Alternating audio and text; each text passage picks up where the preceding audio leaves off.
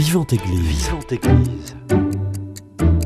Vivante Église, le magazine régional de la vie chrétienne. Une émission proposée par Timothée Rouvière. Bonjour à tous et bienvenue dans votre émission euh, Vivante Église et vous en avez pris l'habitude tous les mercredis jusqu'à euh, Noël on vous propose une émission avec le frère Gilles Danroc dominicain de la province de Toulouse sur justement comment se préparer à cette naissance du Christ et nous avons décidé d'axer notre émission aujourd'hui sur un personnage de l'avant, Joseph, une présence forte et discrète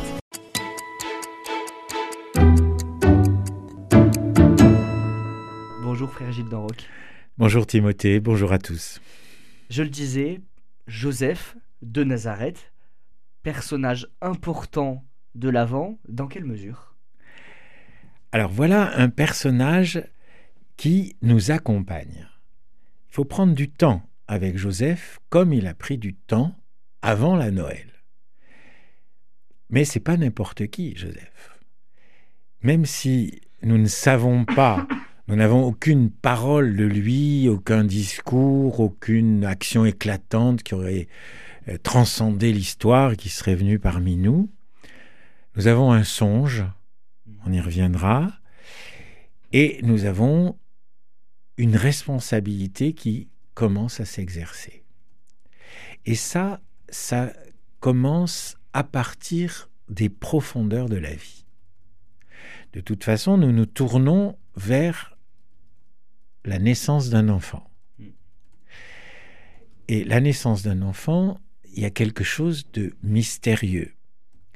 Et je commencerai par dire, par euh, ce qu'un de mes amis euh, m'a dit à propos de lui-même, de sa paternité. Il m'a dit, bah, moi je suis devenu papa, j'ai compris que j'étais papa quand ma première fille m'a dit papa.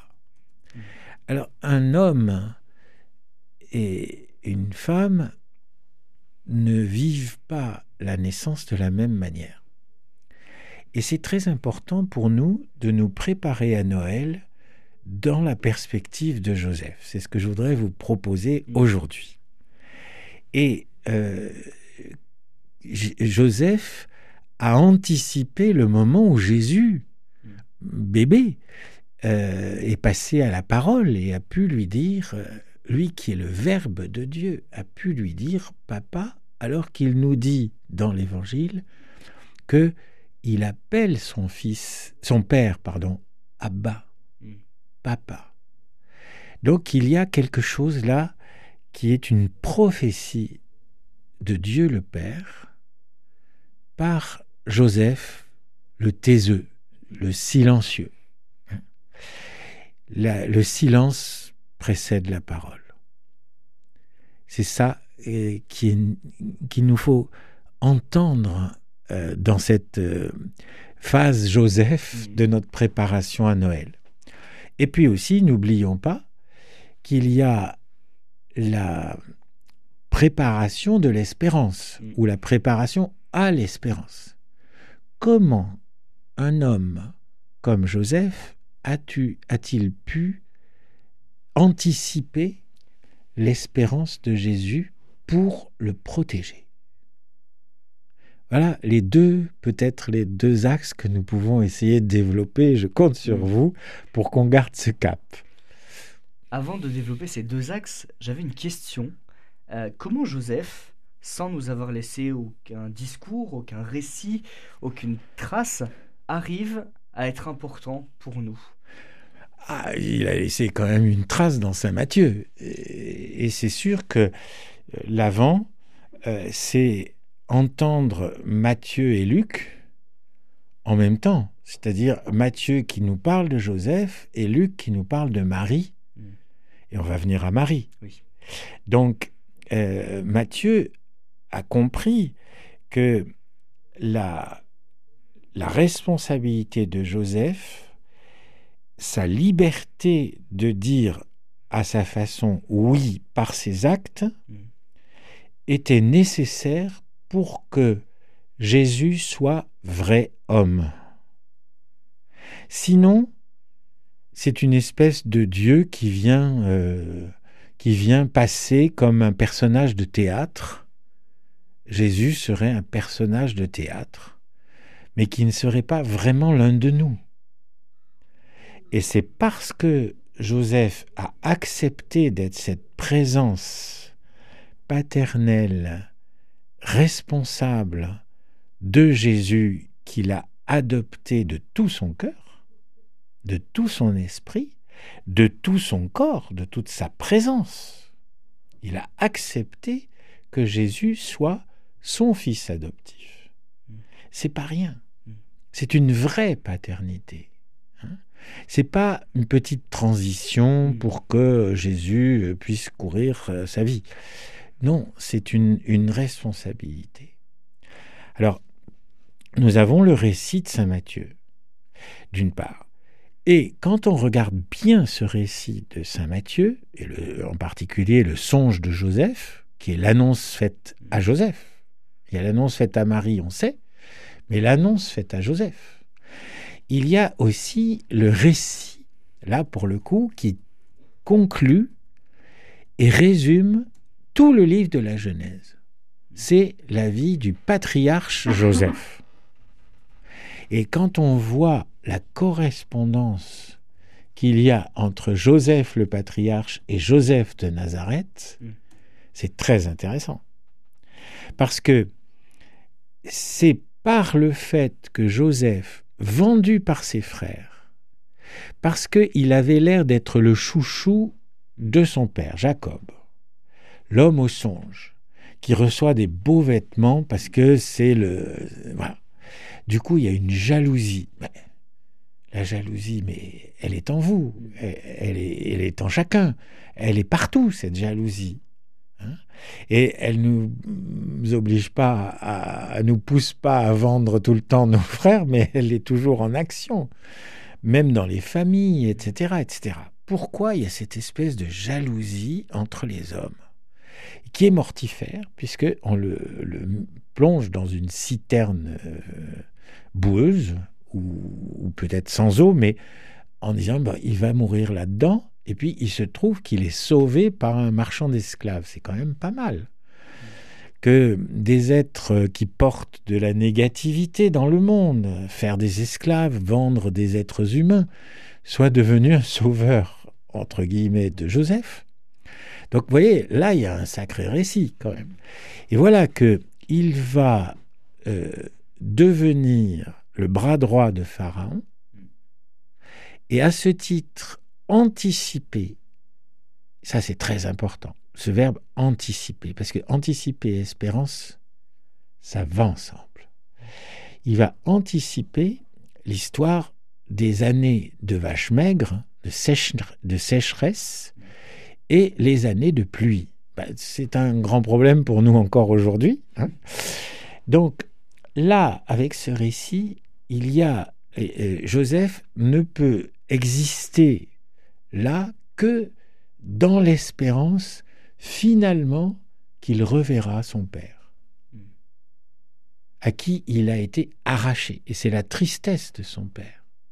Donc là, on voit bien qu'il y a une question de, de, dire, de paternité et une question de fraternité. En quoi le livre de la Genèse se conclut par le cycle de Joseph? C'est parce que le livre de la Genèse nous montre qu'il y a un problème de fraternité entre l'aîné et l'autre, entre Ismaël et Israël. Et de fil en aiguille, Jacob Ésaü, etc., tous ont un problème d'acceptation que Dieu choisisse le plus faible. Que Dieu ne choisisse pas celui qui pourrait prendre sa place. Là, il y a quelque chose de très mystérieux. C'est pour ça que Joseph est vendu par ses frères. Il ne peut pas être le petit dernier et celui que son père aimerait en premier. Donc là, on a, on a la la plénitude de la question de la paternité, c'est-à-dire une paternité qui permet que le dernier soit le premier, mais que le premier soit aussi le dernier qui devient le premier. C'est-à-dire que il n'y ait pas, il n'y ait pas d'arrêt sur l'image, qu'il n'y ait pas euh, de choix exclusif, mais de choix inclusif. C'est ça la, la, paternité finalement. Alors peut-être que vous pouvez en parler euh, peut-être mieux que moi, et sûrement. Euh, la paternité spirituelle qu'on demande aux prêtres, est de cet ordre, c'est-à-dire que nous, nous, nous, ne pouvons pas privilégier qui que ce soit. Et en ce sens, on ne peut pas dire à quelqu'un non, tu es hors de la promesse, tu es hors de l'amour de Dieu, tu t'es retranché de l'amour de Dieu, parce que tu es ceci, tu es cela, tu es cela. Non, là où tu es, tu peux toujours retrouver ton Père. Ça, ça fait partie euh, du, ministère du prêtre, mais ça fait partie aussi du papa de tous les enfants. Comment peut-il avoir un enfant sans en faire sa chose? Pour l'ouvrir à une fraternité du plus petit.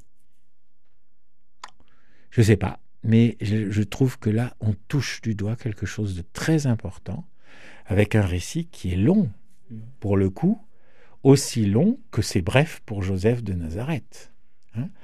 Et c'est lui qui va permettre que Jacob, euh, d'abord, ne meure pas mm.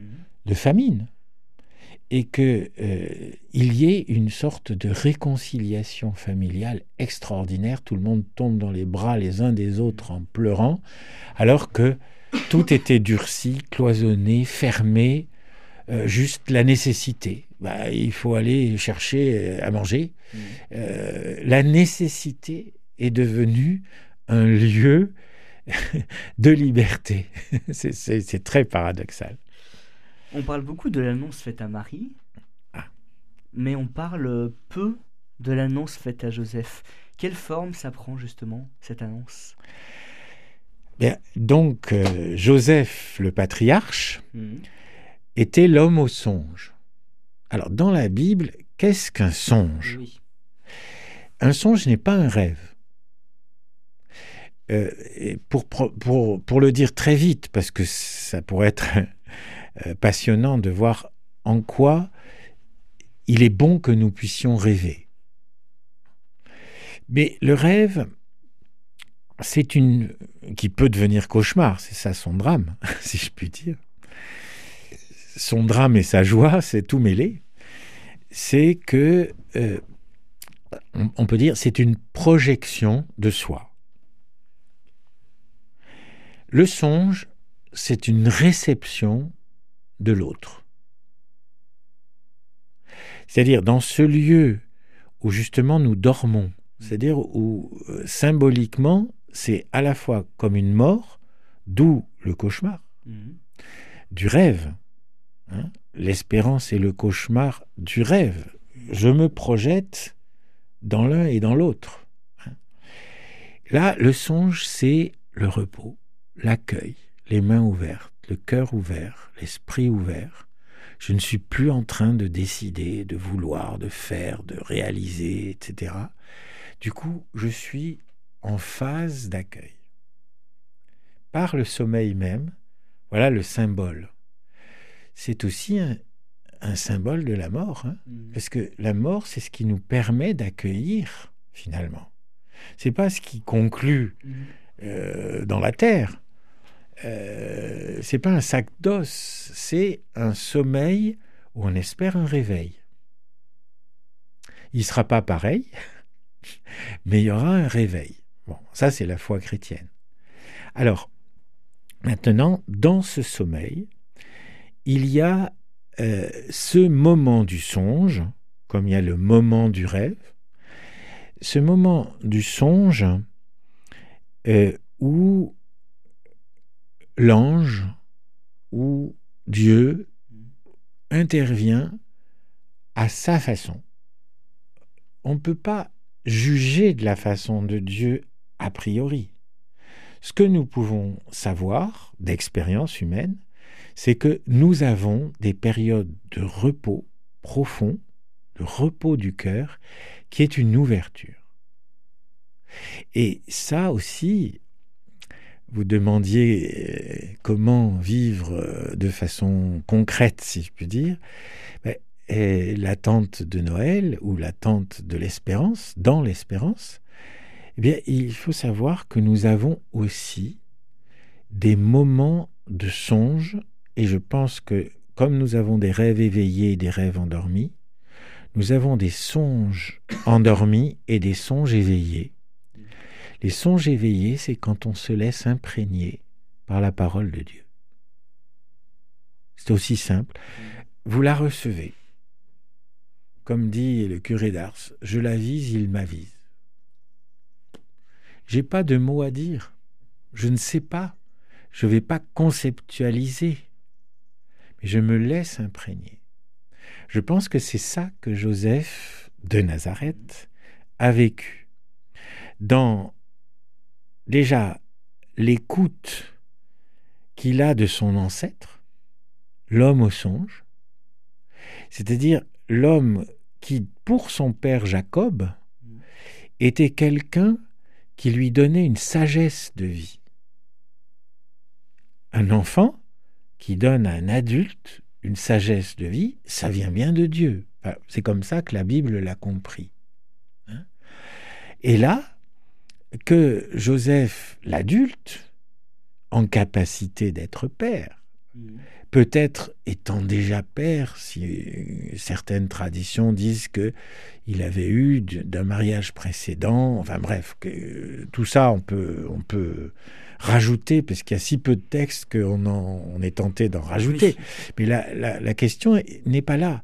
La question, c'est qu'il vit un songe. Et ce songe est strictement symétrique de l'annonce faite à Marie. C'est l'ange Gabriel qui vient, pour ça que je disais les anges, mm. un ange Gabriel, le même, qui vient lui dire, alors euh, on anticipe puisqu'on parlera de Marie, j'espère, mais là c'est après l'annonce faite à Marie que lui reçoit l'annonce faite à lui que sa femme, sa fiancée, est enceinte. Hmm. Il faut avouer que pour l'homme qu'il est, c'est un bouleversement. C'est non seulement un bouleversement total, puisque s'il se projette en rêve, hmm. euh, il y a une vie avec Marie, hmm la possibilité d'avoir peut-être des enfants, comme on dirait, à lui. Hein. et on va voir que c'est à lui pourtant.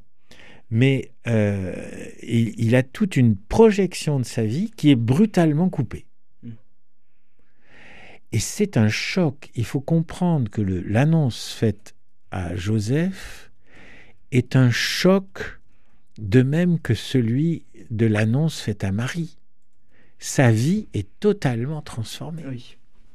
La vie de Joseph est transformée par ce songe, par l'ange Gabriel. Mm. Et euh, la réponse de Joseph tient non pas en des mots, mm. mais en un réveil. Il se réveille et il fait. Il agit, il protège.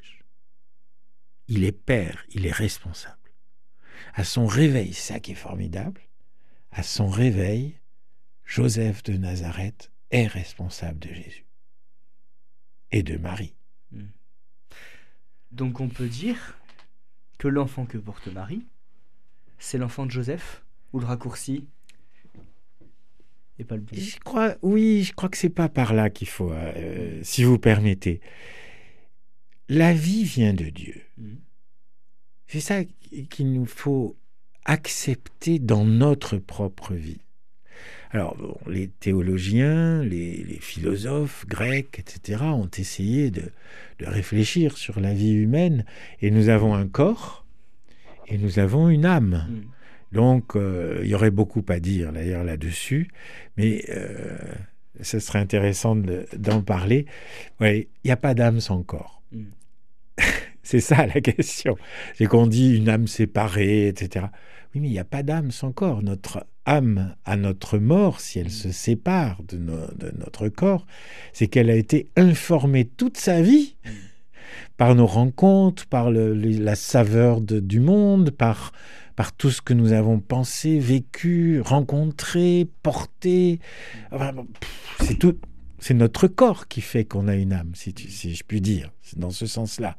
Qu'on a cette âme-ci, l'âme de Timothée, l'âme de frère Gilles, etc., etc., l'âme de chacun.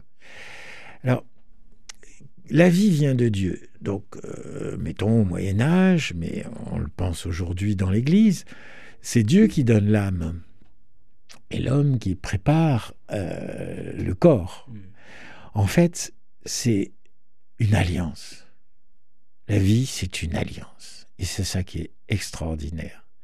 Donc, Joseph est partie prenante essentielle de cette alliance qui fait que Jésus peut exister. Un enfant sans père ne peut pas exister dans... C'est pour ça que l'ange lui demande de prendre Marie chez lui pour, euh, pour, euh, pour mère de Jésus. Sans, sans cela, Jésus n'a pas une existence normale. C'est-à-dire, il n'est pas vrai homme. Comprenons ça. Il n'est pas vrai homme. Alors effectivement, dans, dans son affectivité, dans, euh, dans son corps, Joseph reçoit un choc, comme Marie reçoit un choc. Mm. Elle pourrait avoir euh, toute, toute une, relation avec un époux mm. qu'elle peut, à laquelle elle est formée par, euh, par sa propre mère, par mm. euh, la vie, par euh, la vie des autres. Et elle veut une vie comme les autres. Et pourtant, elle est exceptionnelle et comme les autres. Et bien moi, je vais dire que Joseph, il est exceptionnel parce qu'il est comme les autres.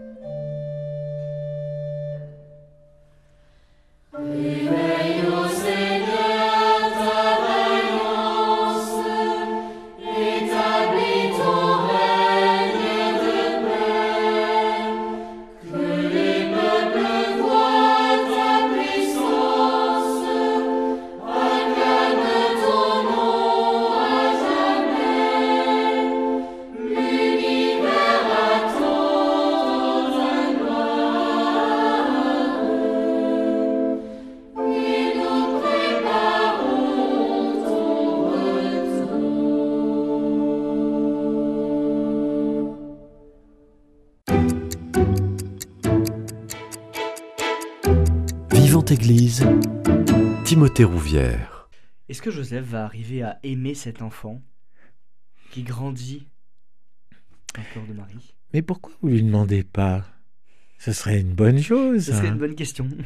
Et puis, vous avez une très belle lettre du pape François sur Joseph, Mm. euh, qui euh, essaye de répondre avec beaucoup de délicatesse Mm. à cette question. Donc, j'invite aussi tous les auditeurs qui le peuvent à lire la lettre euh, pendant l'Avent, pourquoi pas, Oui. euh, à lire cette lettre si vous choisissez Joseph de Nazareth comme compagnon de votre Avant. Je crois qu'il faut choisir des compagnons. Euh, chaque année, vous pouvez choisir Joseph cette année, vous pourrez choisir d'autres euh, l'année prochaine. Jean-Baptiste, euh, le prophète Isaïe. Il y a, il y a des, des grands compagnons de, de l'Avent, bien sûr Marie. Mais tout ce qui se passe dans l'Évangile est, est, est une, une véritable annonce, une véritable vie de l'amour. Donc je ne peux pas ne pas penser Mm. que euh, Joseph, oui, a aimé Jésus. Mais de même que vous, vous aimez à votre manière, il l'a aimé à sa manière. Mais ce que nous pouvons dire dans sa réponse au songe à l'ange, c'est qu'il y a mis sa liberté Mm. et sa responsabilité. C'est ça qui permet l'amour. Comment voulez-vous avoir un amour contraint, obligé, un amour esclave Ça ne va pas. Comment voulez-vous avoir un amour irresponsable? Ça ne va pas. Mm. Donc je crois que ces deux mots trouvent une synthèse dans l'amour. Dans quelle mesure euh, Joseph peut être euh, le compagnon idéal pour ce temps de l'Avent Est-ce que tous les hommes, par exemple, doivent s'identifier à lui? Tous les pères? Non, je pense que c'est tout être humain, tout, tout fils de Dieu.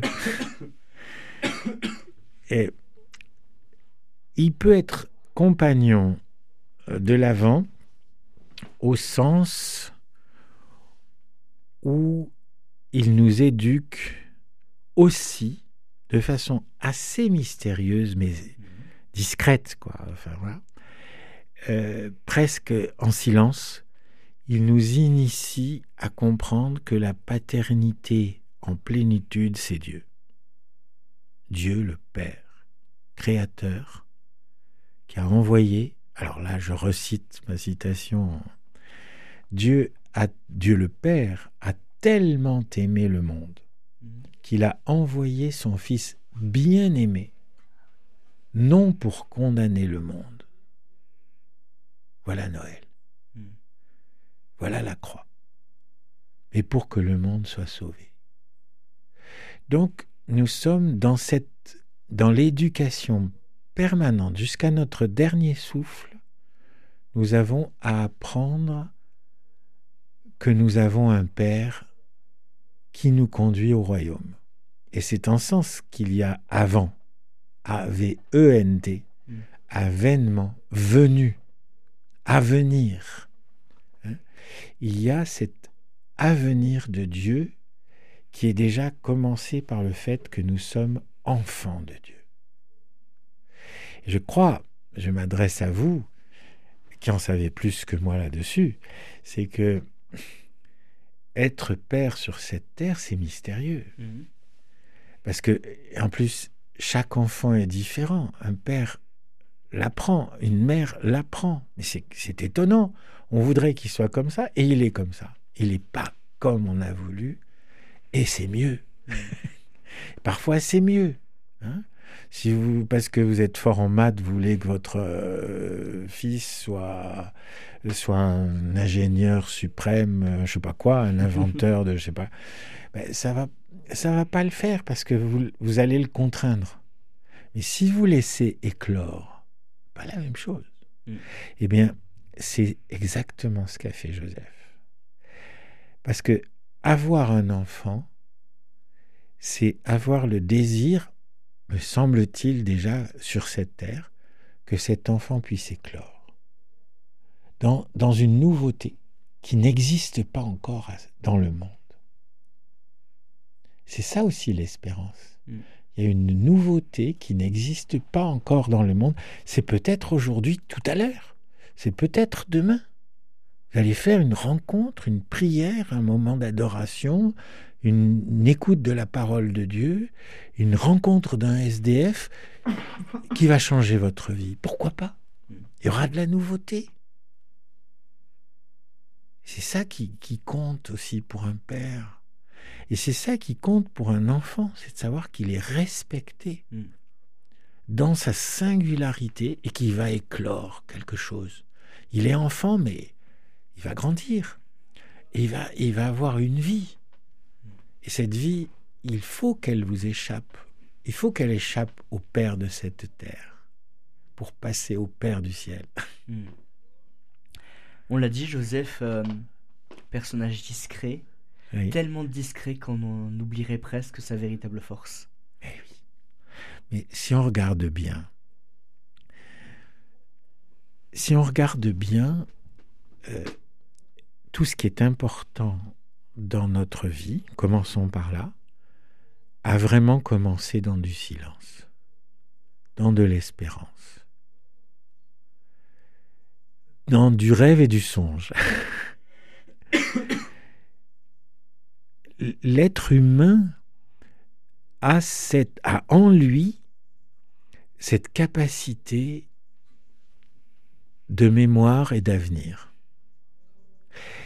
Et c'est le fait d'être reçu, de recevoir la vie par Dieu, par ses parents, par la vie, si je puis dire, qui nous fait grandir dans l'espérance de transmettre cette vie.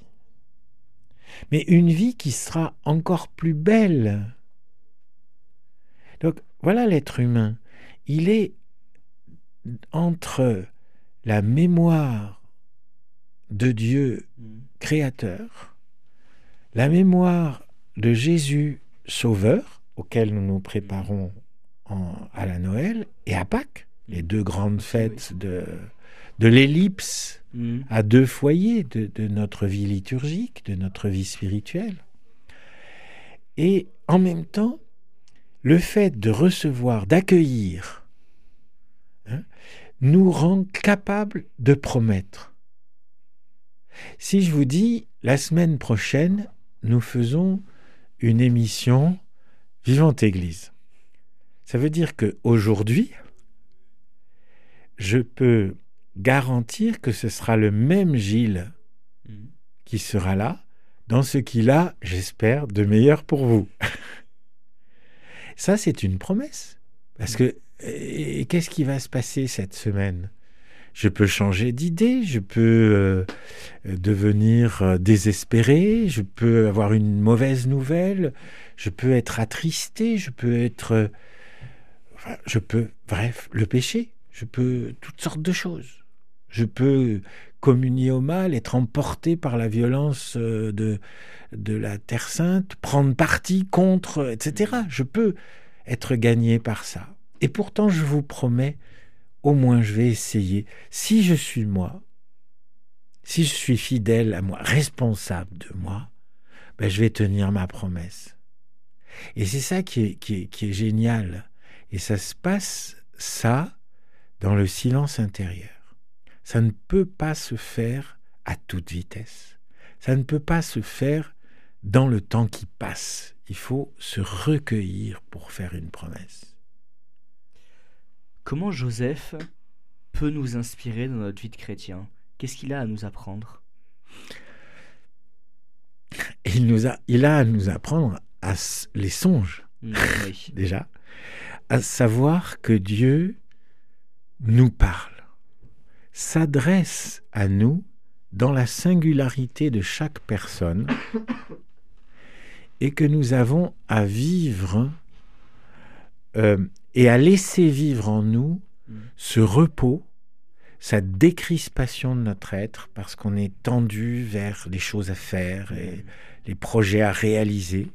Alors, desserrer toute cette étreinte de la vie, c'est pas une vraie étreinte, c'est une crispation. Hein. et parce que là, on est seul. Donc, c'est une étreinte de soi-même, donc ça va pas. Donc, ouvrir, laisser reposer pour accueillir.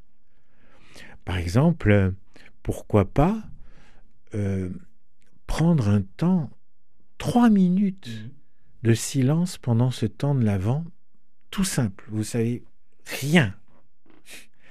Pourquoi pas penser faire une retraite? Mmh. Par exemple, la, notre paroisse de Rangueil, nous avons le 2 décembre, euh, nous avons eu une retraite paroissiale pour euh, essayer de reprendre un peu d'espérance en, respirant. Mm. Voilà. Donc respirez. Bref, respirez chaque jour et prenez un temps de retraite ou de respiration, comme vous pouvez, en marchant, en faisant une randonnée, mm. en je sais pas quoi, en allant à un calcate, enfin, euh, dans un monastère. faites quelque chose, mais au moins faites du rien. Arrêtez de faire du faire. bon, ça, ça peut être ça. Donc, accepter qu'en nous, il y ait l'espace du songe. La deuxième chose, c'est de retrouver l'essentiel de notre responsabilité et d'y être fidèle. Notre responsabilité, c'est de faire éclore la vie.